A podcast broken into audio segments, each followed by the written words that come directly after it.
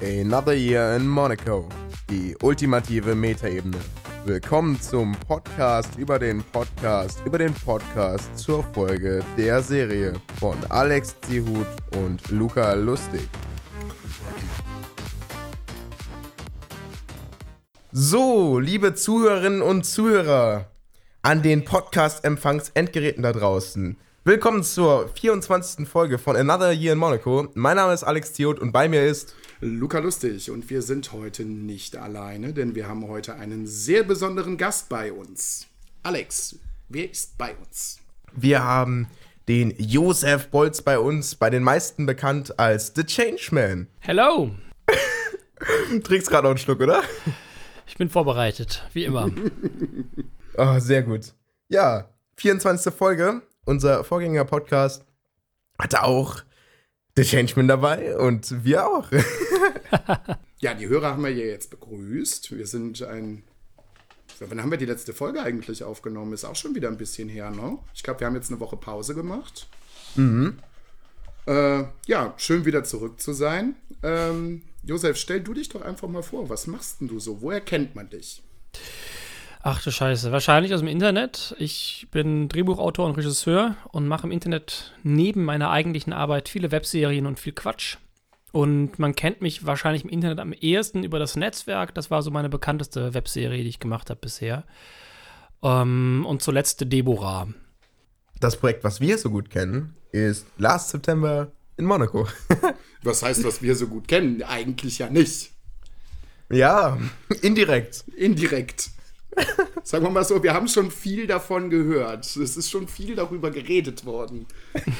Und das ist auch, das ist auch gerade so surreal, dass wir jemanden von Last September in Monaco dabei haben und die Folgen selber noch nie gehört haben. Keine einzige. Ja. Wir haben die Folge nicht gesehen, die Serie nicht gesehen, euren Podcast nicht gehört und hören nur die aktuellste Folge von 50 Weeks in Monaco. Ja. Ja, dass ihr die äh, Folge nicht gesehen habt, ist wahrscheinlich ganz angenehm, weil Royal Pains ist wirklich ein absoluter Schmerz. okay. Ja, das äh, ist durchgekommen. Ja, das ein oder andere Mal, ja. Aber wie seid ihr denn generell zu dem Projekt gekommen? Also. Äh, wir wollten sehr, sehr lange schon einen Podcast miteinander machen und haben dann tatsächlich ein paar Wochen lang überlegt, was, also wir haben, glaube ich, fast drei Monate lang oder vielleicht sogar noch länger überlegt, was wäre ein guter Podcast. Und dann kam über irgendeinen anderen Podcast aus Amerika, die haben mal gesagt, ich glaube, der heißt irgendwie die dümmste Idee ever, aber halt, ne, most, weiß nicht, irgendwas auf Englisch halt. Mm, und die hatten wohl gesagt, was richtig dämlich wäre, wäre jede Woche den gleichen Film zu gucken und darüber zu reden in dem Podcast. Und deswegen hatten wir ursprünglich auch vor, einen Film zu gucken, den wir beide nicht kennen, den aber andere Leute kennen. Das war am Anfang so die Idee. Aber haben keinen gefunden, den wir beide nicht kannten. Oder also entweder kannte ich ihn oder er kannte ihn. Oder er war so unbekannt, dass es keinen Sinn gemacht hätte. Und dann haben wir gesagt, wir suchen einfach spontan im Internet ähm, eine Serie, die wir nicht kennen und gehen mitten in irgendeine Staffel rein und haben dann an einem Tag bei Amazon damals Amazon, ja, Amazon Prime war das, irgendeine, irgendwie durchgeklickt und das hat uns nichts gesagt. Und haben wir da einfach sechste Staffel, achte, äh, achte Staffel, sechste Folge, ne, sechste Staffel, sechste Folge, sechste Staffel, achte Folge. Haben einfach angefangen zu gucken und haben es dann doch sehr bereut. Okay. Wie war die Motivationskurve so während des Podcasts? Wie lange ging das ganz gut, bis ihr gesagt habt, so, boah, jetzt muss ich mir denselben Scheiß immer und immer und immer wieder angucken? Ich glaube, das waren nicht viele Folgen. Ich glaube, vier oder fünf. okay. Ich meine, ich bin froh, dass unsere Freundschaft nicht drunter gelitten hat, aber also ich, ich kann mir vorstellen, dass es für Florentin irgendwann nicht mehr Spaß gemacht hat, in meine Wohnung zu kommen. Was recht oh, witzig oh, ja. ist, weil danach wurde meine Wohnung seine Wohnung. Also ich weiß nicht, wie es heute für ihn ist. Ob er noch Flashbacks bekommt. Okay. Machen wir einfach mal weiter in den Notizen. Du hast drei Monate nach dem Projekt noch einmal über die Folge geträumt. Ja. Ist das nochmal vorgekommen? Nee, tatsächlich nicht mehr. Glücklicherweise habe ich nicht nochmal von der Folge geträumt. Das wäre auch bitter. Nee, da habe ich echt Glück gehabt. Also, es gab diesen einen äh, schlimmen Traum. Aber auch äh, Florentin und ich haben uns ja schon seitdem ein paar Mal wieder gesehen, haben ja auch miteinander gedreht. Und äh, glücklicherweise sind keine Flashbacks von diesem Projekt mehr hochgekommen. Äh, aber wir haben Bock, wieder einen Podcast zu machen. Ähm, aber wann das stattfindet, ist super schwer zu sagen. Einfach aufgrund seines und meines Terminkalenders. Es war damals ja schon schwer genug, uns sich einmal die Woche zu treffen für diese zwei bis drei Stunden, um den Podcast zu machen. Aber mhm. generell ist jetzt wieder Lust da. Die war länger nicht da und jetzt ist sie wieder da. Gut zu hören. Ja. Ja, die Folge ist auch ungefähr acht Monate her. Und damals hast du ein neues Projekt angekündigt im Arzt-Stil. Meinst du damit Placebo-Effekt? Ja, ganz genau. Oh ja. Während ich mir den Podcast angehört habe, war ich auch auf deinem YouTube-Kanal, hast du die erste Folge angeguckt, habe mir die zweite Folge angeguckt, dachte mir so, nein, das geht jetzt nicht, ich muss den Podcast hören. Also gefällt. Gefällt mir auf jeden Fall. Schön. Ja. Okay, na, habe ich das richtig gedeutet. Ähm, es war ja Weihnachten letztes Jahr. Mhm. Ist schon, ist schon ein bisschen her. Ja, das ist halt so. ja, genau. Ach so, ja, generell, also bei uns beim Podcast ist generell noch Laune vorhanden. Wir haben ja jetzt gerade Halbzeit. Mhm. Aber wir, ja, also sagen wir mal so, bei uns gibt es auch eine gewisse Frustrationsgrenze, sag ich mal. Weiß gar nicht, was du meinst. Ja, verständlich. Man merkt ab und zu schon mal, dass die Jungs, äh, also Jan und Paul, teilweise auch stark demotiviert sind, wenn sie Folgen aufnehmen. Da sind auch immer mal wieder Filler-Folgen zwischen, wo wirklich überhaupt nichts passiert. Und dann ist es für uns auch so, oh Gott, was machen wir ja eigentlich? Ja klar, da seid ihr mitgehangen, mitgefangen. Ja, aber dafür haben wir uns ja auch ausgesucht. Ne? aber bei uns ist es eigentlich ganz cool, weil wir wesentlich mehr Freiraum haben als zum Beispiel Jan und Paul, weil äh, die beiden immer mal wieder Anekdoten mit einstreuen. Und das ist bei uns mittlerweile mhm. auch fester Bestandteil des Podcasts geworden, finde ich eigentlich ganz gut, weil man sich so recht gut ausprobieren kann, finde ich. Also für das erste Podcast-Projekt ist das sehr, sehr angenehm. Ja, das klingt gut. Jetzt mal eine Frage zu. Ja, mach du weiter, Papa. Nee, erzähl ruhig. Okay. Ja, ich wollte dir einfach die Frage stellen, ob du noch einmal Kontakt mit der Serie aufgenommen hast. Hast du noch etwas. Hast du die geguckt? Wahrscheinlich nee. nicht, aber. Nee. Wie viel hast du davon noch geguckt? Ich habe die Folge, die danach kommt, noch geguckt, mhm. weil ich einfach ein paar Fragen beantwortet haben wollte und es hat nicht geholfen. Und dann habe ich die auch, ich habe die auch nicht ganz geguckt, weil es war total anstrengend. In der Folge danach, man kannte ja die ganzen Locations aus der ersten Folge. Man war ja so fest drin in dieser Welt. In der mhm. Folge danach gab es total viele neue Locations und neue Figuren und das war viel zu anstrengend. Ich konnte dem Ding gar nicht folgen. Da hat irgendwie der Bruder von von dem Hauptdarsteller einen Laden, eine Parfümerie aufgemacht, dann ging es nur um die Parfümerien. Es hat überhaupt keinen Sinn gemacht. überhaupt nicht verstanden, was es alles soll und es war so anstrengend. Ich habe die, ich habe die geskippt. Ich habe nicht viel geguckt davon. Wie stellst du dir das denn vor, wenn wir das erste Mal die Folge anschauen? Weil wir kennen da ja kein bildliches Material davon. Gar nichts. Ich weiß nicht, ob das, ob das spannend oder ganz, ganz anstrengend wird. Ich kann es nicht sagen. okay. Ja, Luca, ich habe dich eben unterbrochen. Dann reden Jan und Paul, beziehungsweise ich glaube du auch nochmal davon. Ähm, Podcast-Gäste mit langer Planungsphase, so vier Monate Terminsuche. Ist das in letzter mhm. Zeit nochmal oft vorgekommen, dass du irgendwie was vorbereitet hast und da Terminschwierigkeiten das, hattest, dass sich das lange hingezogen hat? Das ist eigentlich bei meinem eigenen Podcast Standard. Also die Folge, die morgen kommt mit Alexi Bexi. Das hat jetzt fünfeinhalb Monate gedauert, bis wir einen Termin gefunden haben. Ui, das ist aber schon sehr lange. Und ich habe zwei Gäste, das ist seit einem Jahr. Ist es äh, mhm. Ping-Pong mit Terminen und ähm, ist einfach sehr, sehr schwierig, weil es ganz oft dann darauf hinausläuft, dass man sagt, Mist, wir sprechen im Oktober nochmal oder hm, jetzt müssen wir im Januar nochmal gucken, es ist erstmal alles zu. Weil man hat ja auch noch Freizeit und andere Verpflichtungen, man will sich ja auch nicht eine Sieben-Tage-Woche zuknallen. Äh, weil ich meine, wir nehmen das heute auch an einem Sonntag auf, weil sonst keine Zeit ist. Mhm. Aber wir sind sehr froh, dass es letztendlich doch geklappt hat. Ja, ich bin auch froh. Das ist ja auch nicht. Die Anfrage kam ja auch nicht gestern. Nö. Nee, nee, nee. Aber das ist auch gar nicht so schlimm. so, negatives Feedback. Du hast dazu ganz viel erzählt in der Folge. Ja? Und auf deinem Kanal hast du auch recht viel davon, aufgrund dessen, dass viele Leute den Content nicht verstehen. Und du erzählst auch davon, dass du so viele Abonnenten verloren hast im Jahr 2017. Jetzt sind wir aber immerhin acht Monate weiter. Wie läuft's? Ähm, weiter im, also es, ist, es gab einen kurz, es ist wie immer, äh, ich habe ein paar Sachen zu Videospielen gemacht, es ging ein bisschen nach oben, äh, und aber jetzt geht es schon wieder nach unten. Und die nächste Serie wird wahrscheinlich noch mal eine gute Menge an Zuschauern vergraulen, weil ich mit Creamspeak zusammen eine Serie mache, was sehr cool wird. Ähm, es wird sehr lustig, aber es ist harte Satire mit philosophischer Aussage. Und das ist wieder so speziell, da muss man schon Bock darauf haben, dass das nächste Ding dann wieder den eigenen Geschmack vielleicht trifft. Aber für die Masse ist das halt schwer zu sagen. Also es wird super albern, lustig und wird, ich finde es richtig geil, es wird richtig Spaß machen, aber ich kann es total schwer einschätzen, weil ich auch von diesen 75.000 Leuten, ich kann nicht einschätzen, wer davon was mag. Also die Leute, die ich kenne, die mögen eigentlich immer alles, was ich mache und finden nur Einzelsachen nicht so gut. Aber dieses, diese krassen Abonnentenschwankungen sind für mich auch nicht mehr einschätzbar. Keine Ahnung. Also diesen Monat waren es wieder 114 minus.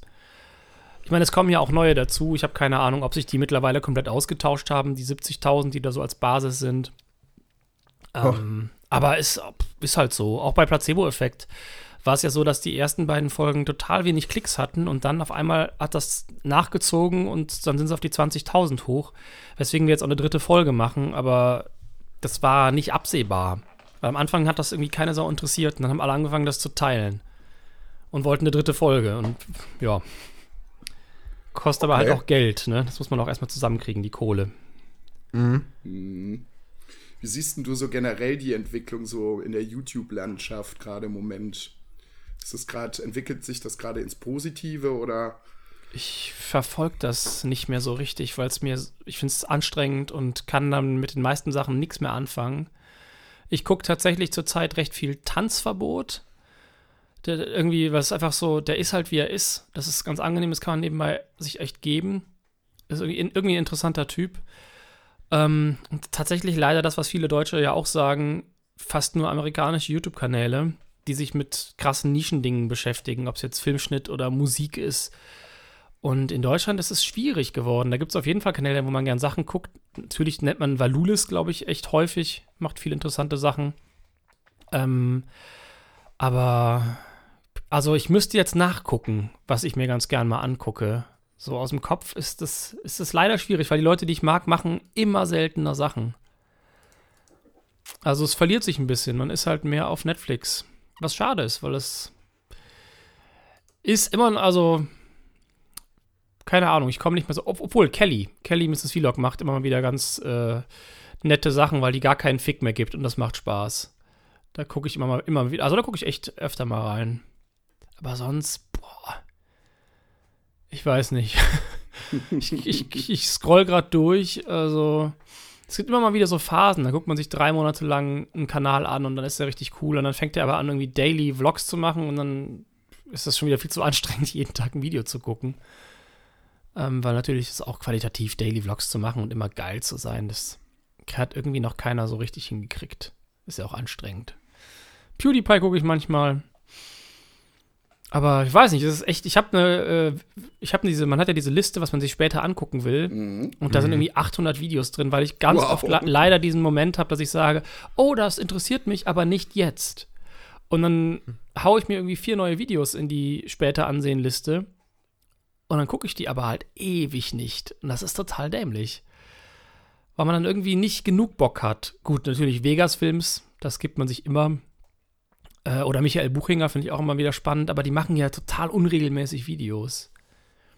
Mhm. Aber ein YouTuber, der irgendwie, ich meine, klar, oder David Hein und Rob Bubble, die laden auch so selten hoch, da kann man nicht sagen, dass man die regelmäßig guckt. Man guckt halt die Sachen, wenn sie kommen, alle drei Monate, dann ist es auch mal spannend. Aber ja, ist schwierig geworden. Ich weiß nicht, wie das anderen geht. In meinem Freundeskreis ist äh, der YouTube-Konsum super niedrig mittlerweile.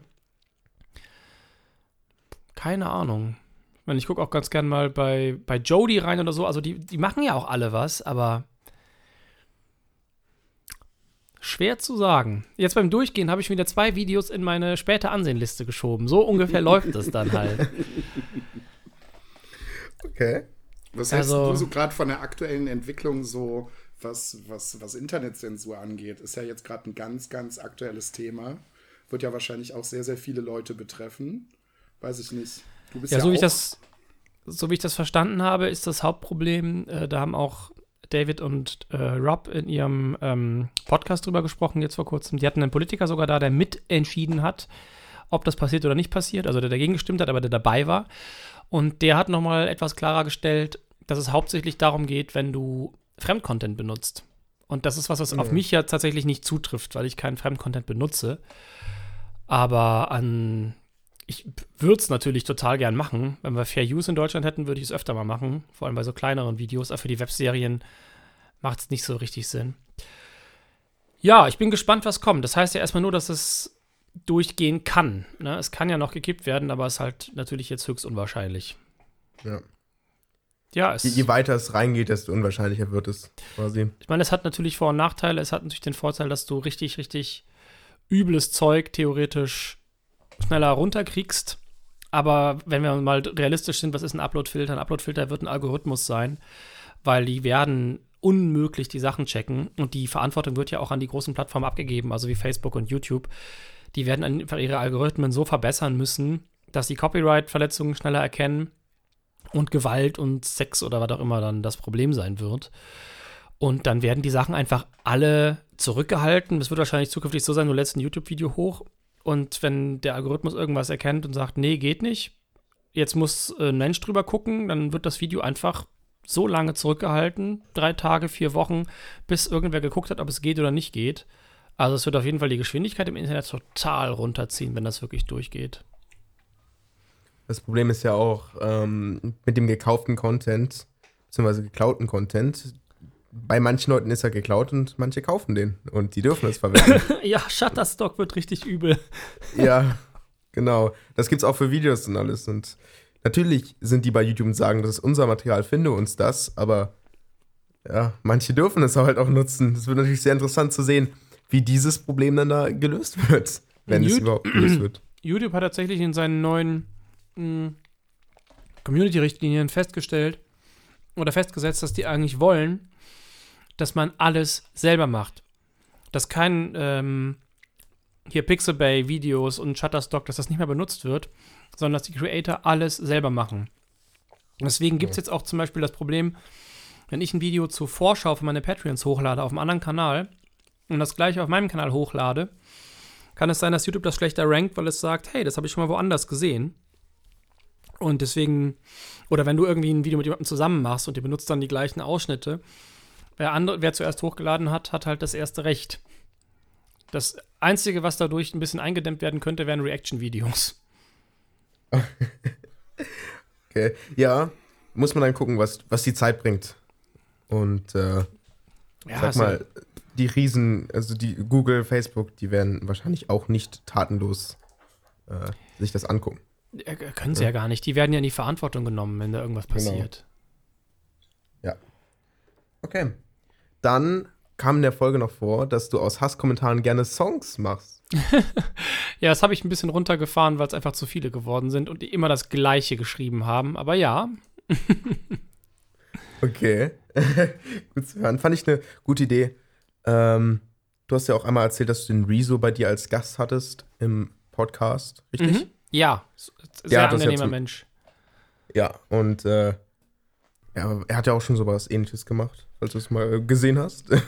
Ja, ja, ja. Tatsächlich haben dann, ich habe das dann, ich mache das jetzt seit 2013 oder so oder 14 mit diesen Hasskommentaren. Und als ich es dann nochmal gemacht habe, habe ich echt viele Kommentare unter meinen Videos gehabt, wo Leute gesagt haben, ich hätte das bei ihm geklaut. Wo ich auch gedacht habe, so sei der eigentlich bekloppt. Den mhm. Kanal gab es noch nicht mal damals. Aber ja. Ja, interessantes Format. Okay, wie, wie kommt das dann so an? Ich habe das jetzt echt lange nicht mehr gemacht. Also 2014 habe ich das super oft gemacht. Da war es echt regelmäßig. Da gab es zwei Formate, die genauso funktioniert haben. Und das kam total gut an. Habe ich einfach irgendwann runtergefahren für die Webserien. Mhm. Scheint aber generell noch so ein ganz recht großes Problem zu sein. Irgendwie ja. im Internet, dass die Leute irgendwie nicht auf, also mit ihrer Anonymität und mit ihrem Hass da einfach äh, komplett einen raushauen. Aber es geht ja auch nicht um, es geht auch nicht um Kritik, es geht wirklich um harten, harten Bullshit. Leute, die Satire nicht verstehen, Leute, die einfach Inhalte nicht verstehen und einfach anfangen, brutal drauf loszubeleidigen, bis hin zur Morddrohung. Also das ist so das Level, das hat mit Kritik lange nichts mehr zu tun. Auch nicht mehr mit Meinung. was denkst du, woran das liegen könnte? Also ich, ich sehe das auch recht häufig, äh, gerade weil ich hier äh, Max Nach Nachtsheim äh, hier Rockstar verfolge mhm. und da halt auch äh, Patrone bin. Also was da teilweise bei Patreon abgefeuert wird, ist also. Bei Patreon? Ja, bei Patreon. Die Leute, weiß ich nicht, ich glaube, das ist irgendwie ein generelles, generelles Problem, finde ich irgendwie. Äh, dadurch, dass halt so viel Content kommt, und äh, gerade so über Podcasts verlieren die Leute, glaube ich, irgendwie die Hemmschwelle. Die hören sehr, sehr viel. Die Leute geben sehr, sehr viel Preis über sich im Podcast. Und irgendwie haben ganz viele Leute irgendwie anscheinend die Meinung, ja, jetzt kenne ich dich halt so ein bisschen, weil du viel von dir preisgegeben hast. Jetzt darf ich hier meine Meinung auch mal sagen, aber so komplett ungefiltert. Und das finde ich immer sehr, sehr schwierig. Bei Nukular oder was? Habe ich noch nie ja, gesehen. Klar. Doch, ganz okay. häufig. Krass. Wenn sich, irgendwas, wenn sich irgendwas verschiebt oder also bei ganz, ganz kleinen, kleinen Sachen schon. Okay, krass. Das ist interessant, weil Patreon heißt ja nicht, dass du irgendwie, dass dir irgendwas gehört. Du unterstützt halt einen Künstler bei seiner Kunst und im besten Fall hilfst du ihm dabei, was Großartiges zu schaffen und hast äh, mitgemacht und kriegst einen Credit, aber du kannst ihm ja nicht sagen, was er zu machen hat. Also da nicht für die, also nicht für die Pissbeträge. Sorry. Also klar sind am Ende 2.000, 3.000 Euro, die bei einer Cola rumkommen, aber es sind drei Leute und die machen so viel Content. Also wenn du da einen Euro gibst, dann kannst du echt mal die Schnauze halten. Wenn du 1000 Euro gibst, dann kann man, kann man überlegen, ob man da mal drüber redet, ne? Weil dann ist es ja wirklich mehr als nur ein nettes Sponsoring. Aber das, also das ist mir unklar, das habe ich noch nie erlebt. Ich habe auch manchmal auf Patreon, dass Leute so recht harte Kritik ablassen, wo man sich halt denkt, ja gut, klar, wenn du jetzt mein Produkt mit einem Netflix-Produkt vergleichst, dann stehe ich nicht so gut daneben. Aber das ist halt auch einfach ein seltsamer Vergleich das sind Sachen, die passieren, wo halt gesagt wird, hm, ja, hier und da hätte ich mir noch das und das gewünscht. Und dann denke ich mir so, ja, okay, dann musst du halt 1000 Euro Patreon-Beitrag äh, machen, dann kaufe ich auch einen Kran. Aber so geht's halt nicht. Aber das sind ja, Ausnahmen und das ist dann auch okay, dann schreibe ich den Leuten das halt nett. Aber das ist mir ja unklar. Was es im Internet angeht, äh, dieser ganze Unsinn, da habe ich oft das Gefühl, klar, die Anonymität des Internets ist eine Sache. Dann gibt es halt viele junge Leute, das merkt man immer, wenn man denen zurückschreibt, ähm, Anzeige ist raus oder mein Anwalt ist informiert, das habe ich relativ oft geschrieben. Wenn die sich dann wie bekloppt entschuldigen, spätestens dann ist denen klar, oder ist mir klar, dass das Kinder sein müssen oder Jugendliche, die das nicht schnallen, dass natürlich, also das natürlich Quatsch ist, äh, so lockere Kommentare, wo einfach Leute ein bisschen dämlich sind, zum Anwalt zu bringen. Aber, also bei diesen Morddrohungen, klar, da muss man das nicht schreiben, weil da kannst du es wirklich zum Anwalt bringen. Aber bei sowas, äh, dummer Hurensohn, du bist scheiße, und unterschreibt alles klar, Anzeige ist raus, und dann kommt, nein, bitte nicht, nein, meine Mutter bringt mich um. Ja, dann entschuldigen sie sich immer irgendwie ellenlang. Die sind einfach nur dämlich. Also, das sind einfach Kinder. Äh, das hätte, hätten wir vielleicht auch gemacht, wenn es das damals gegeben hätte und mhm. das Internet so ein Riesending gewesen wäre. Hätten wir vielleicht auch so einen Scheiß gemacht. Aber bei uns war das ja noch so kleines Internet. Aber ähm, ja, und ich glaube einfach, dass viele Leute wa wirklich wahnsinnig dumm sind und wenig, wenig nachdenken. Also, weil du kannst ja wirklich ungefiltert deine ganze Scheiße ins Internet stellen. Und ja, da, da hast du ja, die Reflexionszeit geht ja total zurück. Wenn du Müll ins Internet stellst und da kommt erstmal nicht viel zurück oder keiner, der dich irgendwie in Ruhe mal darauf hinweist. Ich habe auch das Gefühl, die Kritikfähigkeit von Leuten ist total im Keller. Ja, Scheiße, unser Land geht den Bach runter so. Ja, generell, dass die Leute einfach mal konstruktiv irgendwie auch mit Kritik umgehen können. Beziehungsweise Aber überhaupt konstruktiv irgendwie mal auf die Idee kommen, jetzt gerade auch bei YouTube-Videos, sich mal fünf Minuten Gedanken machen so und überlegen, ja, was gefällt mir denn jetzt eigentlich überhaupt an der ganzen Sache gerade nicht? So mal ja, ganz runterreflektiert, so das passiert ja unglaublich selten. Ja, also ich glaube, dieser Effekt findet gar nicht statt. Das, äh, du kannst ja auch vor den Fernseher setzen und kannst vielen Leuten eine beschissene Fernsehserie zeigen und irgendwie mit den CSI guckst, ähm, da haben die dann erstmal nichts dran auszusetzen. Aber wenn die gleichen Dinger, die da falsch laufen, wenn du in einem YouTube-Video machst, dann rasten die Leute aus. Finden sie einfach ganz schrecklich, ganz unprofessionell. Und was ich auch ganz spannend finde, dass ähm, das Abitur ist wohl zu schwer. Also die Leute ähm, fallen immer krasser durchs Abitur. Es gibt immer mehr Durchfallen, Durchfallraten, die immer höher steigen. Und die Lösung soll wohl jetzt sein, das Abitur leichter zu machen. Ich auch einfach von wow. der Herangehensweise wahnsinnig klug von, der, äh, von den zuständigen Ländern oder wie auch immer Bildungsministerium da die Entscheidung trägt. super geil, anstatt das Gegenteil zu machen, nämlich dazu zu sorgen, dass es noch ein bisschen schwieriger wird und einfach mal vielleicht der Weg bis zum Abitur, dieser Bildungsweg verbessert wird. Aber bei akuten Lehrermangel und Lehrern, die selber nicht mehr richtig Deutsch Rechtschreibung können, hast du da ein bisschen Schwierigkeiten natürlich, bis zum Abitur die Leute entsprechend vorzubereiten. Aber wir müssen ja Geld in andere Dinge stecken. Ja, leider. Und da finde ich das aber auch den, das der komplett falsche Weg. Also irgendwie das, das ganze Ding spannend. leichter zu machen, weil ne, ich finde eigentlich, dass wir irgendwie schauen müssen, dass die Kids halt wieder Bock haben, irgendwas zu machen und halt nicht den ganzen Tag vom, vom Handy hängen, vor der Konsole hängen, vom Fernseher hängen. Okay, gut, das habe ich in der Zeit auch gemacht, aber in einem gesunden Maß. Oh nee, das Maß war auf jeden Fall auch scheiß ungesund. PlayStation, wie viel wir gezockt haben. Aber wir haben halt irgendwann unsere Noten als äh, Konsequenz bekommen und ja, wenn du, wenn du mit den gleichen Leuten in der Klasse bleiben wolltest, dann musstest du dich halt anstrengen. Aber in dem Zusammenhang ist auch ein lustiges äh, Zitat entstanden von dir. Und zwar, Hate ist wie Masturbieren. Das äh, wollte sich äh, ja noch direkt auf ein Shirt drucken. Interessant, ob das. Würde mich interessieren, ob das auch passiert ist. In der Zeit. Oh, wann habe ich das denn gesagt? In der, in Folge. der Folge. In der Folge. Ah ja, okay. Ja, das ist, äh, ist auf jeden Fall das, glaube ich, was das ganz gut trifft, wenn man sich anguckt, was die Leute da rausschreiben. Ne? Die, die fühlen sich halt kurz geil. Und das ist eigentlich ja. wie, wie, wie, eigentlich auch wie, wie Hypochonder, nicht Hypochonder, wie so äh, Leute, die so schnell ausrasten, die ja auch einfach äh, richtig, richtig kurz explodieren und dann ist gut. Dann haben sie sich abreagiert. Aber hm. zu, zum Schaden von eigentlich allen, die das mitbekommen. Also quasi ungefähr das Level eines Hate-Kommentars. Einmal kurz kotzen. Ja, Dann geht's auf, einem der, besser. auf der Basis ist bei uns auch ein kleines Format entstanden. Und zwar, naja, unnütze Rezensionen von äh, irgendwelchen Läden, Essen oder Amazon-Bewertungen, so was halt so auf Lieferheld steht. Mhm. Da findet man schon sehr lustige Sachen. Ja, das, das stimmt. Unglaublich, das ist unfassbar. Also was wir schon Spaß damit bekommen haben, also es ist wirklich teilweise sehr, sehr unterhaltsam, was die Leute einfach schreiben was in überhaupt keiner Relation steht. Das Beste, wo ich mich immer noch dran erinnere, war eine Rezension über irgendeinen Laden bei mir um die Ecke. Und da hat einer äh, einen Stern vergeben, weil ihm die Wandfarbe von dem Lokal nicht gepasst hat.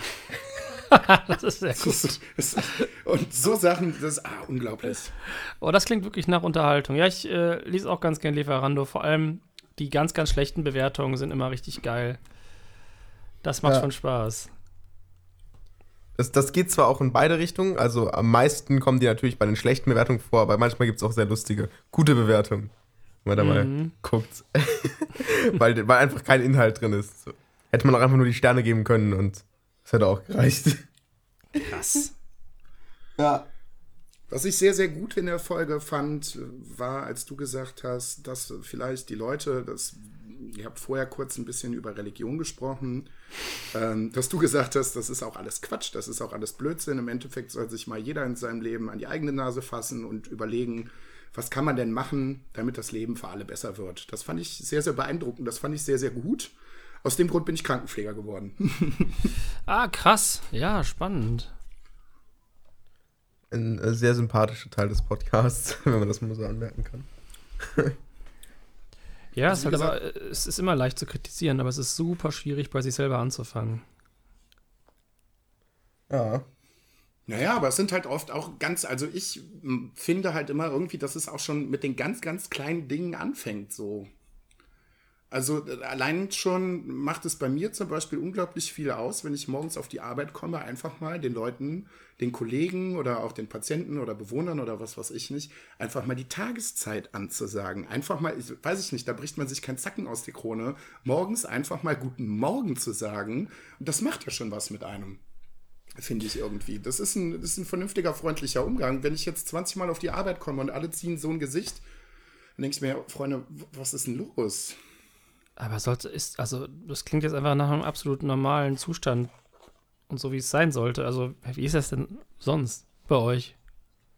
Naja, es kommt, also wie gesagt, ich habe lange Zeit im Krankenhaus gearbeitet und da finde ich es halt teilweise sehr erschreckend, weil man halt einen guten Schnitt von den Leuten mitbekommt, die da draußen halt so rumlaufen. Und der Trend ist halt einfach äh, extrem rückläufig, was so ganz normale Höflichkeitsformen angeht. angeht. So, da wird sich nicht bedankt. Da weiß ich nicht, schwierig. Ah, halt. Okay, krass. Das ist jetzt nicht nur in, in, in meinem Bereich so. Ich zum Beispiel äh, habe einen Supermarkt bei mir um die Ecke und denke mir halt auch ganz oft beim Einkaufen immer wieder so, den Job als Kassierer oder Kassierin, den will ich nicht machen. Du hast den ganzen Tag mit irgendwelchen Idioten zu tun, die teilweise für solche Banalitäten einen Aufriss machen. Das ist unglaublich. Mhm. Und ich weiß nicht, woher das kommt. Also ich bin jetzt auch noch nicht so wahnsinnig alt. Ich werde jetzt in Kürze irgendwann 31, aber ich habe irgendwie so das Gefühl, das ist in den letzten, sag ich mal, zehn Jahren deutlich mehr geworden. Ich glaube, das Gefühl hat aber jede Generation. Ne, das hat auch sogar schon Plato, äh, nee, war es Aristoteles, der gesagt hat, die Jugend ist so verdorben, äh, die, die, die schaffen es nicht. Die sind un, ungepflegt, äh, begeben, geben sich, umgeben sich mit den falschen Leuten und benehmen sich total daneben. Ich glaube, dass dieses Gefühl, dass die Höflichkeit abhanden kommt, hat jede Generation. So, Alex, möchtest du ja. noch was sagen? Erzähl. Ja, ich, ich, liebe dieses Thema, sehr interessant. Ähm, ich habe mal einen ganz, ganz alten Zeitungsartikel gelesen, den fand ich super. Und zwar stand da drin ähm, ein Zitat eines Schulleiters, der geschrieben hat, ja, diese ganz, dieses ganz neue Papier, die Jugend, ohne Kreidetafeln, was wollen die denn da machen? Was ist denn, wenn ihnen mal das Papier ausgeht? Und das ist einfach schon immer so. Das fand ich sehr, sehr lustig. Ich habe hier ein Zitat gefunden, 3000 vor Christus. Die Jugend achtet das Alter nicht mehr, zeigt bewusst ein ungepflegtes Aussehen, sinnt auf Umsturz, zeigt keine Lernbereitschaft und ist ablehnend gegen übernommene Werte. 3000 vor Christus. Ja, kann man heute immer noch so unterschreiben. Ja, ich glaube, das ist halt einfach eine ganz normale Konstante in ja. jeder Gesellschaft, dass die Jugend ähm, erstmal scheiße wird und scheiße sein muss. Waren wir auch. Wir waren wahrscheinlich ganz, ganz schlimm. Weil jede, ist ja, glaube ich, der große Generationenunterschied, ne? Du musst ja auch anders sein als deine Eltern. Ja, ja, so in der Zeit 15, 16, ja, ja, das stimmt schon. Okay. Ja, Religion war ein großes Thema im Podcast, hat kaum eine halbe Stunde oder so gefüllt. Ja, ich hasse, also ich bin, ja, ganz schwieriges Thema. Ja, ja, du hast auch schon, du hast gesagt, das ist ein Triggerword. Ja, Und dann schlimm. wurde das Trigger, Triggerword auch noch genannt. Echt super. Ja, aber war trotzdem ein guter Teil des Podcasts. Ja, aber wo, wo wir gerade dran gewesen sind, dass die, dass die Jugend verroht, fand ich von mhm. dir auch noch sehr gut, weil du gesagt hast, äh, in dem Podcast, so beschäftigt euch mehr mit der Welt anstatt mit alten Büchern, so in Bezug auf Religion. Finde ich generell ist aber auch ein großes Problem, wo wir gerade eben noch beim Abitur waren. Die Kids, also wie gesagt, ich war jetzt auch nicht derjenige, der den ganzen Tag irgendwie vom Fernseher gesessen hat und sich die Nachrichten angeguckt hat und irgendwelche alten Schmöker gelesen hat. Aber äh, ich habe auch irgendwie das Gefühl, zusätzlich so Politik und Geschichte sind irgendwie ziemlich out geworden. Ich glaube, das, das, ist ähnlich? genau das Gleiche mit. Äh, also es gab wahrscheinlich äh, Generationen, die waren so politikverdrossen, haben sich um nichts gekümmert und dann gab es die 68er, die unbedingt entnazifizieren wollten bis zum geht nicht mehr. Also das, ich glaube, das sind einfach Dinge, die wir, die jede Generation so wahrnimmt. Also ich habe das Gefühl, wir sind politischer denn je. Auch die Jugend ist politischer, als sie es je gewesen ist. So für mein Gefühl und auch das ist rein subjektiv. Es ist wahrscheinlich eine ganz normale Schwankung, der das unterliegt. Ah, ich habe die ganze Zeit ein Lächeln auf den Lippen. Das ist so eine super Diskussion, die wahrscheinlich alle 30 Jahre neu geführt wird und auch niemals äh, weggehen wird. Ja, aber wenn ich überlege, die, mein ganzes Leben waren die immer halt, also auch meine Mitschüler und so, mal mehr interessiert, mal weniger interessiert, aber so krass wie jetzt. Also ich kann, kann mit jedem sprechen und irgendwer kann dir sagen, warum er die AfD scheiße findet und solange das so ist, ist es auch gut. Ja, hoffentlich bleibt es auch weiterhin so. Ne? So gerade so mit den aktuellen Entwicklungen fände ich es auch ganz gut, wenn die Kids halt mal wieder ein schönes äh, ja, also, politisches also, Bewusstsein entwickeln würden. Ja, ich meine, das sind, aber das sind halt Nazis. Also, das, ich meine, das, sind, äh, das darf man ja nicht sagen, das sind Rechtsextreme. Da musst du schon abschmieren, um äh, Rechtsextremismus zu wählen. Also, ich, so viel traue ich unserer Jugend mal zu, dass das nicht passiert. Also, die Wähler von, von dieser komischen Partei sind hoffentlich und vermutlich keine 18 bis 20 sondern 60. Nicht die meisten. Hoffentlich. Hoffentlich. Ja. Okay. So, jetzt haben wir hier noch ein Zitat stehen. Das ist äh, auch gut. Das haben wir gerade schon abgearbeitet, oder Lukas? Das haben wir gerade schon abgearbeitet, genau. ja, genau. Kommen wir mal was zu, zu was Erfreulicherem. Ihr habt euch dann auch noch über positives Feedback unterhalten. Wie war denn das in der letzten Zeit so? Du hast ja jetzt auch in der letzten Zeit wieder recht viele Dinge gemacht. Wie war das positive Feedback denn zu deinen Projekten? Äh, wunderbar. Kann ich nicht beschweren. Das war wirklich sehr gut. Okay. Zumindest sobald es ankam. Wie du gerade eben schon erklärt hast. Genau, auf jeden Fall. Ja. Okay. Ähm, ja, ich habe ja gerade eben schon von deiner äh, neuen Webserie gesprochen, Placebo. Mhm. Die passt ja jetzt auch echt gut wegen dem äh, Arzt-Setting. Wie lange dauert das äh, so pro Folge? Wie, was, was, was passiert da alles, bis die Folge online geht? Äh, schon einiges, ne? Also von der Idee bis, bis zum Skriptschreiben und dann kommt das Allerschwierigste, die, die Drehplanung. In dem Fall muss man eine Praxis finden, in der man drehen kann. Das war wirklich sehr, sehr schwierig, eine Arztpraxis zu finden, die uns drehen gelassen hat. Dann wird gedreht, dann wird geschnitten. Also du kannst locker für so eine Folge. Also wenn, von der Idee, die ich hatte, bis zum Dreh ist, sind, glaube ich, sechs oder acht Monate vergangen. Und oh. bis es fertig war, war es fast ein Jahr. Okay. Dann müssen alle, denen das gefallen hat, äh, sich noch etwas gedulden. Ja, wir machen dieses Jahr noch die, die, dritte Folge auf jeden Fall fertig. Dann ist auch der, ähm, dann ist auch die Serie erstmal soweit abgeschlossen. Also drei Folgen sind äh, gedreht worden mhm. und äh, geschrieben worden. Und dann hat die Geschichte erstmal so eine Grundlage, dass wir sagen würden, ab hier hätten wir ganz gerne Geld dafür, weil äh, das, wir zahlen immer drauf. Also wir seit Jahren zahlen wir da einfach finanziell drauf und das ist ja auch okay. Wir wollen das ja ausprobieren. Aber deswegen können wir keine zehnteiligen Webserien oder sowas mehr machen. Das geht einfach nicht mehr. Selbst mit dem Patreon-Support nicht. Wir zahlen immer noch drauf, trotz Patreon-Support. Mhm. Ja, Okay. Gut, wie, bist du denn, wie bist du denn generell so ans Film- und Drehbuchschreiben gekommen?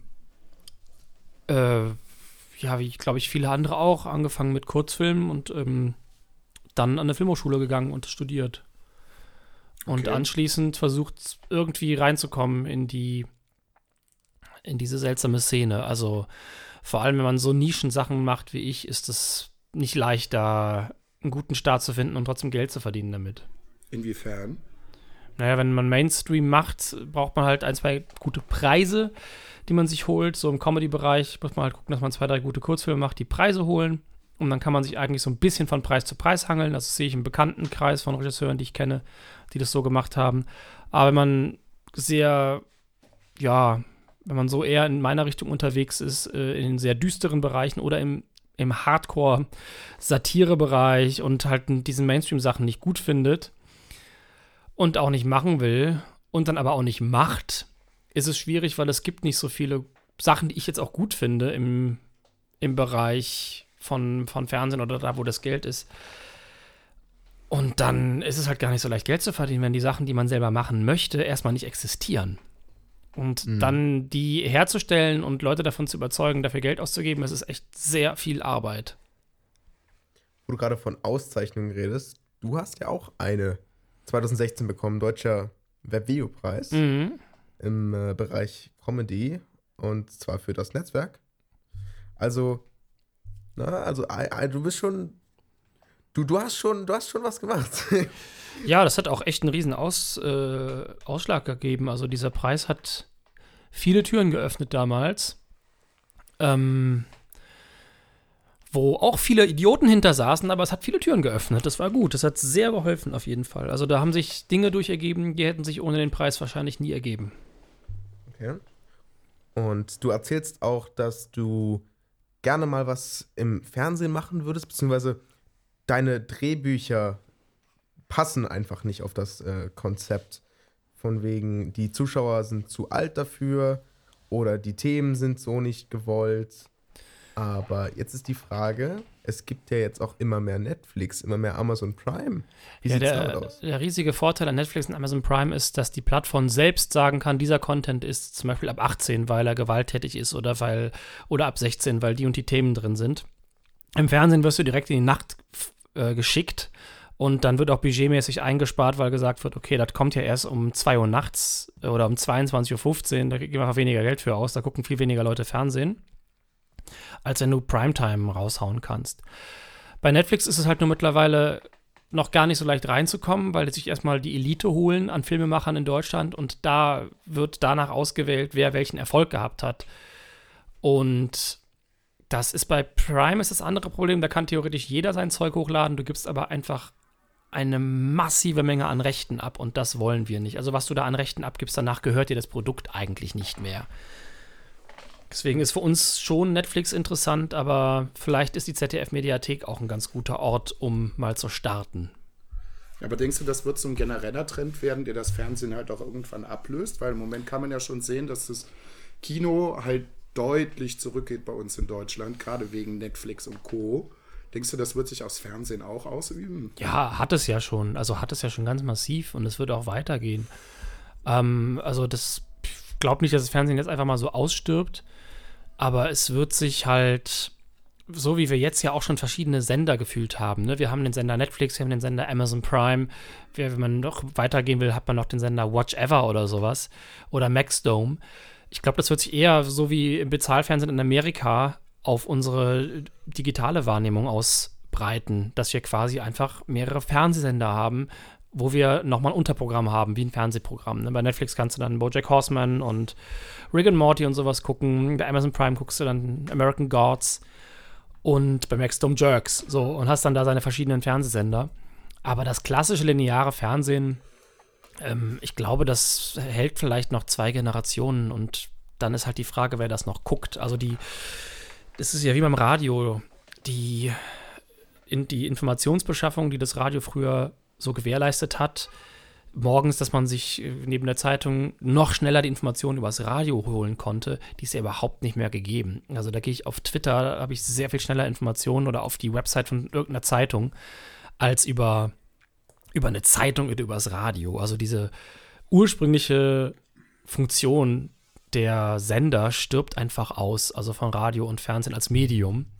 Und die werden dann vielleicht einfach was anderes machen. Also die werden sich einfach, ich denke, das wird sich einfach verändern. Also große Filme werden vielleicht dann Premieren da haben und danach verfügbar sein. Aber klar, das wird sich verschieben. Und wenn sie es gut hinkriegen, werden sie einfach im Internet landen. Was der WDR tatsächlich schon vor zehn Jahren vorhatte mit einer total geilen Idee. Äh, und zwar hatten die Netflix vor, also WDR Netflix quasi für Deutschland, wurde aber vom Kartellamt verboten. Weil sie okay. Das, sie hätten, ich glaube, das hieß, hätte WDR Gold geheißen. Und ja, wäre eine Online-Plattform mit Abruf gewesen, du hättest einfach alle Filme, alle Sendungen, alles da gucken können. Aber das Kartellamt hat gesagt, nein. Schade. Dann wären wir jetzt vielleicht schon deutlich weiter. Da wären wir wahrscheinlich um einiges weiter, weil dann hätten die anderen Sender mit Sicherheit nachgezogen. Oh. Ich, was ich super spannend gefunden hätte, weil die ganzen Mediatheken auch vom ZDF, das ist ja total geil. Wenn du dann die Brücke habe ich mir da angeguckt, zum Beispiel eine wahnsinnig tolle dänische Serie. Aber wenn du dann Pech hast und du kommst irgendwie nicht dazu, und es sind drei Wochen vorbei, dann ist das Ding einfach weg. Oder Bad Banks. Versuch mal jetzt noch Bad Banks irgendwo zu gucken. War eine echt spannende, geile Serie. Wahrscheinlich das Beste, was das ZDF gemacht hat jetzt letztes Jahr. Aber find die mal im Internet jetzt. Wo ist die hin? Die haben halt nur eine begrenzte Zeit, die die Sachen online stellen können. Jeder YouTube-Kanal von öffentlich-rechtlichen Anstalten muss nach einem Jahr die ganzen Videos löschen. Die dürfen nur ein Jahr online sein. Das heißt, für die ist es fürs Web zu produzieren, ähm, hat einfach keine, äh, keine Haltbarkeit. Das muss halt nach einer gewissen Zeit wieder zerstört werden. Das ist leider aufgrund der seltsamen Verlagsgesetze, die sie da haben, nötig. Das also die denen aufgezwungen wurde. Also das hat sich der WDR entschieden. Das wurde vom, ich weiß gar nicht, was das war. Ich krieg's nicht genau zusammen. Also die Zeitungen oder was, ich weiß nicht, was es war, die Zeitungsfälle. Irgendwer hatte Angst, dass er ausstirbt und hat riesen Stress gemacht. Also das heißt eine ganz, ganz primitive Wiedergabe der Hintergründe. Und dadurch mussten dann die Online-Portale äh, ja quasi sagen, wir dürfen es nur so und so lange online stellen, dann muss es runtergenommen werden. Es gab dann quasi Befristungen. Ja, sehr schade. Das, das wusste ich zum Beispiel überhaupt gar nicht, dass das nach einem Jahr runtergenommen werden muss. Das ist sehr schade, weil das setzt die, die Macher, sage ich ja jetzt auch mal, schon schon ordentlich unter Druck, dass das Ganze dann halt nur ein Jahr zur Verfügung steht. Ja, ich meine, natürlich guckt gucken die öffentlich-rechtlichen Anstalten ein bisschen weg, wenn es auf YouTube ist. So, das passiert halt viel. Das ist aber auch schade, ne? wenn jetzt irgendwie irgendeine super gute Kabarett-Show gelaufen ist oder irgendwie, weiß ich nicht, ein toller Film, der irgendwie einfach richtig gut war und dann ist er aus der Mediathek raus. Ich, ich wette, Bad Banks gibt es auf YouTube. Irgendwer hat das da in HD hochgeladen und das ZDF wird das nicht runternehmen und claimen. Die gucken einfach nur, dass da kein Hund ist, der einfach Werbung davor schaltet. Da achten die halt schon drauf, damit damit kein Geld verdient wird. Aber das wird dann so ein bisschen geduldet, weil sie dürfen es ja gerade nicht irgendwo hochschalten. Außer sie strahlen es nochmal aus. Dann können sie es wieder ab dem Zeitpunkt online stellen in der Mediathek. Das ist ganz seltsam. Okay. Ja, dafür haben wir dich ja auch dabei irgendwo. Ne? Aber das ist jetzt auch für, wirklich für ähm, ihr, also gefährliches Halbwissen und nicht Expertise. Also ich kann euch die gesamten Gründe dafür nicht nennen. Ich weiß halt nur, dass es so abläuft. Deswegen, das ist definitiv keine Expertise, sondern es ist äh, Hintergrundrauschen. Also im Detail müsste man dann mit jemandem sprechen, der das wirklich weiß. Okay. ja. Ist eine ganz gute Überleitung. Paul meinte nämlich in der Folge zu wissen, dass äh, Emma das Kind von Oz ist. Ich fand deine Reaktion auf die Adoptionstheorie von ihm ziemlich witzig, wo du direkt gesagt hast, äh, ja, ist eine ganz nette Theorie, aber nein. Das so macht keinen Sinn. ja. ja, da habe ich ja in meinen Notizen aufgeschrieben, dass du da ganz klar gelogen hast, dass die Adoptiv Theorie weiterhin besteht. Auf gar keinen Fall, auf gar keinen Fall. Ich hoffe auch so sehr, dass die beiden das dann endlich aus ihrem Podcast rausgenommen haben. Weil es ist zusammen mit der Teppich-Story das Schlimmste, was in dieser Folge äh, in äh, hier, ich komme gerade nicht drauf, ähm, Roy Pains äh, vorkommt. Die Teppichgeschichte und die Adoptionstheorie, die die beiden sich da zusammengesponnen haben. Hoffentlich bleibt es draußen. Wobei das eigentlich mehr so Pauls Ding war. Ja. Ganz kurze okay. Zwischenfrage. Warst du selber schon mal in Monaco? Nee. Irgendwann mal geplant? Nee. Okay. Ah. Wüsste nicht warum. Ja, ja, ne? Braucht man eigentlich jetzt nur noch für äh, Thumbnails oder so für den Podcast. Aber selber hin.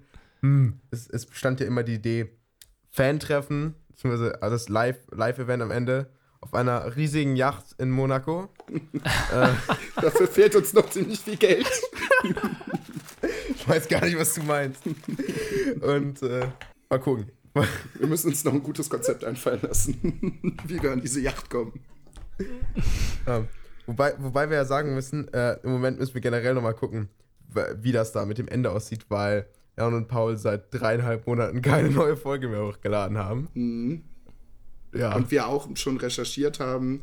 Wir haben mit unserem, das können wir jetzt transparent sagen, wir eigentlich haben wir niemals irgendwie geguckt, was jetzt das nächste Thema der Folge ist, wie lang die Folge ist, sondern wir hören uns das einfach an, bereiten immer die aktuelle Folge vor. Aber jetzt hat uns beiden das schon ein bisschen Sorge gemacht, dass da so lange nichts gekommen ist. Und wir haben beide mal in die aktuellste Folge reingehört, aber da kam nichts drin vor. Wir wissen selber nicht, was los ist. Wir hatten die, beide, äh, die beiden selber auch schon als Gäste und haben quasi auch schon die Theorie angesprochen, ja Freunde, wenn das so bleibt, dann werden wir euch irgendwann überholen. Und da müsst ihr die Folgen zu unserem Podcast machen. Wow. Das ist gar nicht, also im Moment bei dem Output ist das gar nicht so unrealistisch. Damals haben sie noch über uns gelacht. Da waren wir, glaube ich, in der zehnten Folge. Ja, jetzt sind es schon fast, also jetzt sind es 24. Mhm. Ja, Sie sind, glaube ich, bei 39 oder sowas. Also wir können es noch schaffen. Bei uns waren sie, als sie in der 36. waren und jetzt sind sie in der 39. Und das war unsere 10. Jetzt sind wir in der 24. Hm. Oh, da holt er sie ein. Da holt er sie wirklich ein. Ja. das wäre schon ziemlich lustig, oder? Ja. Müssen wir ja. mal gucken. Würden vielleicht, wir eigentlich ungern, aber ja, wenn es passiert, dann werden wir was Lustiges draus machen. Vielleicht können wir das Live-Event zusammen machen. Ja. sehr, sehr gut. Okay, machen wir mal weiter. Und zwar ging es um äh, Kafka als nächstes. Das war auch echt wieder eine lange Zeit.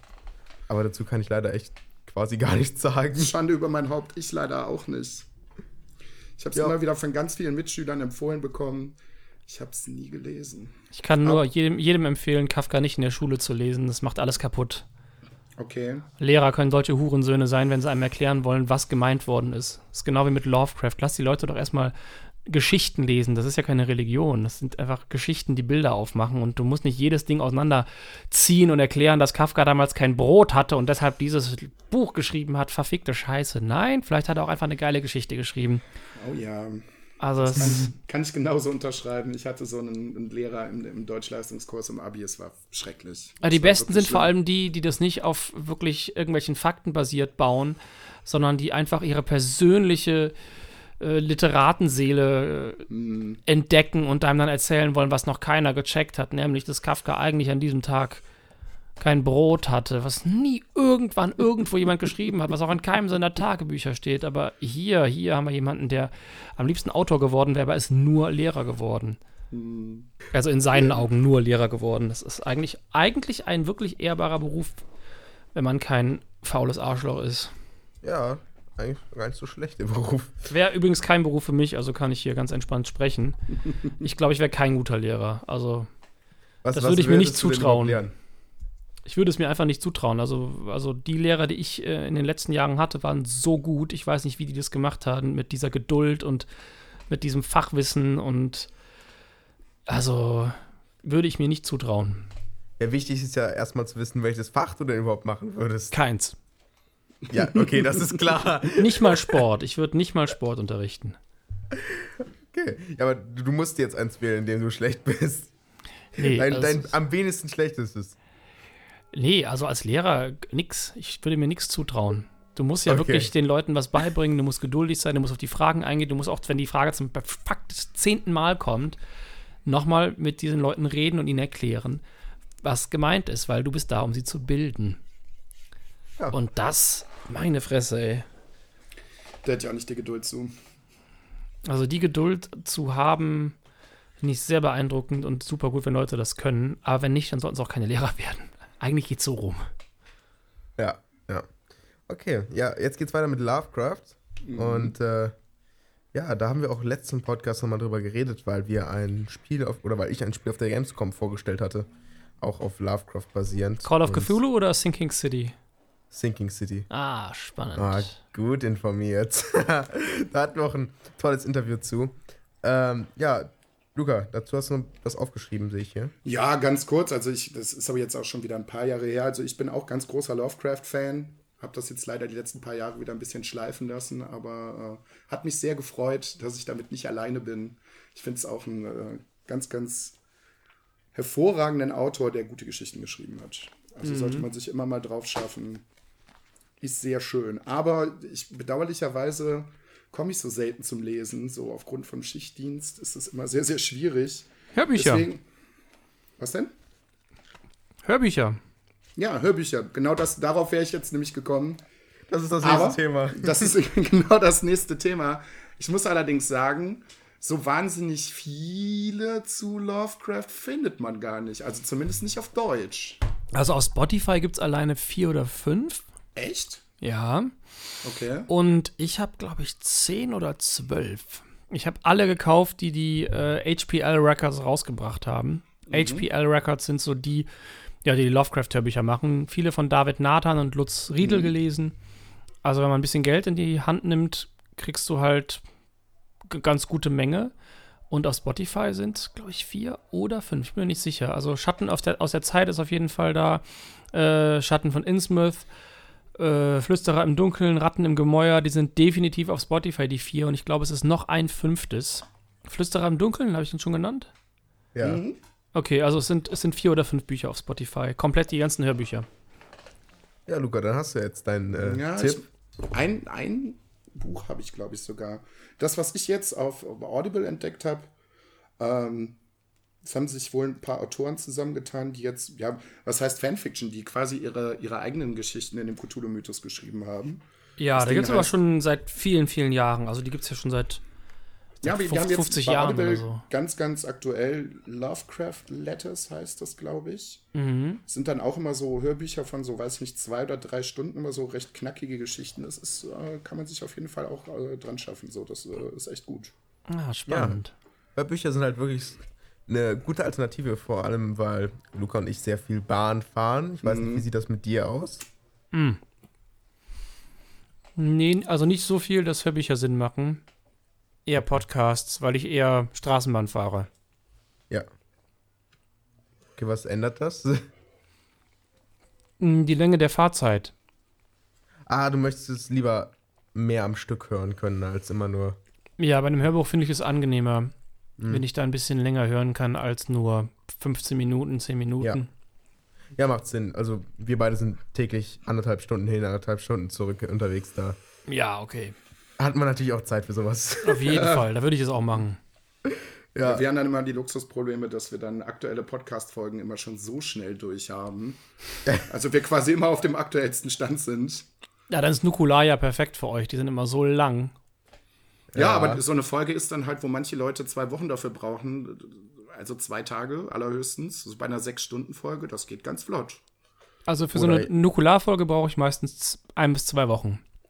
Ja, wie mhm. gesagt, sechs Stunden Folge, zwei Tage. da ist das Ding durch. Ja, ja. bei mir geht es manchmal sogar noch schneller, weil ich es auch gerne immer noch äh, beim Sport dann noch höre. ja, okay, klar. Logisch. Ja. Und zum Beispiel auf ein Bier, die sind auch boah, 30 Stunden die Woche hauen die raus. Das ist äh, viel. Das ist das Einzige, was für den Hunger tilgen kann. Oder, ja, genau. Okay, ja, das war Lovecraft ähm, und Hörbücher. Sehe ich hier noch was ganz äh, Interessantes am Ende? Ich überlasse dir mal das Wort, Luca. Ja, also wir, wir sind ja jetzt gerade in der Halbzeit. Das haben wir gerade eben schon überlegt, wenn 50 Weeks in Monaco da nicht äh, langsam mal zu Rande kommt, werden wir das Live-Event bestimmt zusammen machen. Du hast von den beiden Jungs ja schon eine Einladung zu ihrem Live-Event bekommen. Wir möchten dich natürlich hiermit auch herzlich zu unserem Live-Event einladen, wenn es sich irgendwie einrichten lässt. Ähm, aber so eine wirkliche Planung haben wir noch nicht. wir müssten auf jeden Fall, wir müssten auf jeden Fall zusammen mit den Leuten die Folge gucken. Ja. Aber, ja, wir müssen halt gucken, in was für einem Rahmen das stattfindet. Also wir haben jetzt so im Schnitt, ich glaube so an die 140 Hörer pro Folge.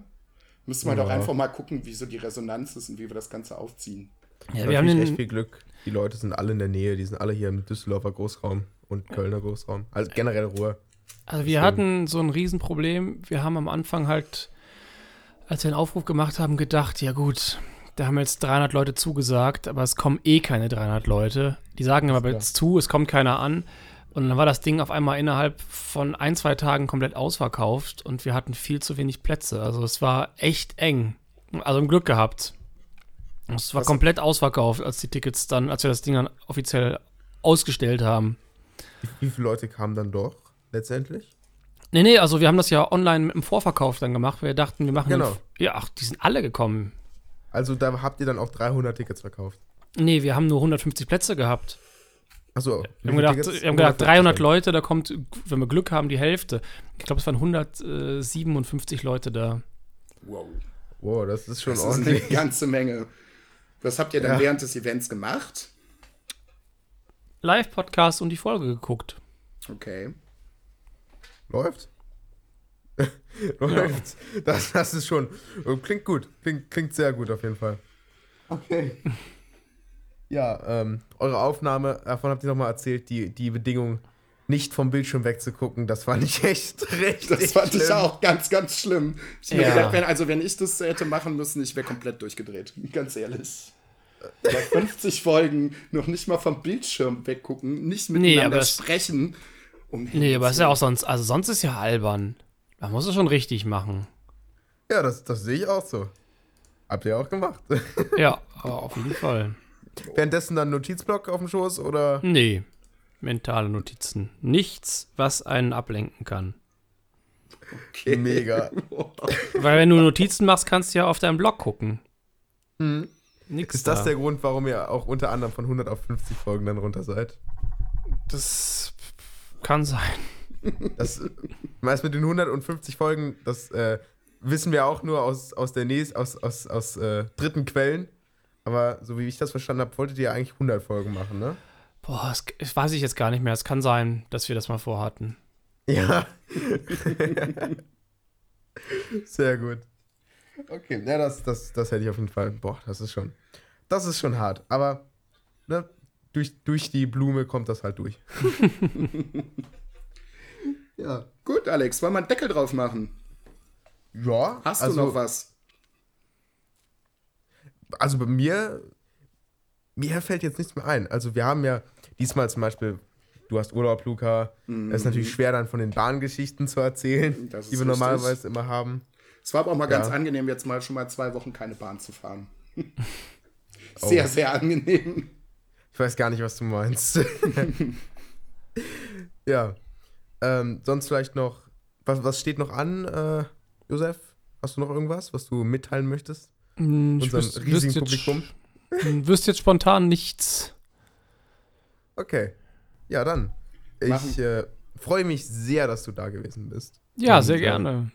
Es war mir ein inneres Fest. Ich kann mich auch ja. ganz, ganz doll bei dir bedanken. Vielen Dank, dass du unser Gast gewesen bist. Gerne. Eine schöne Folge mit dir. Ja. Und äh, ja, dann freuen wir uns äh, auf, auf, auf Feedback natürlich. Ihr wisst, Leute, in der Beschreibung steht alles drin. Alle Links, die ihr braucht. Und natürlich auch einen zum Josef. und äh, ja, danke fürs Zuhören. Bis zum nächsten Mal. Und ciao. Ciao. Tschüss.